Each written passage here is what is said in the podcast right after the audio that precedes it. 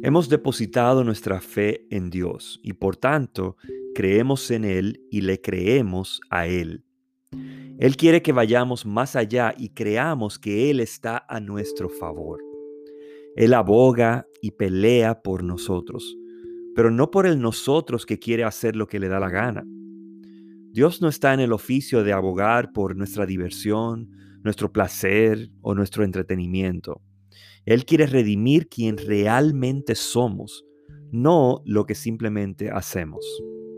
Si estuviésemos paralizados sobre una cama y no pudiésemos hacer miles de cosas que a veces creemos que conforman lo que somos, aún así Dios estaría de nuestra parte, porque quien somos, o sea, nuestras almas, permanecen intactas.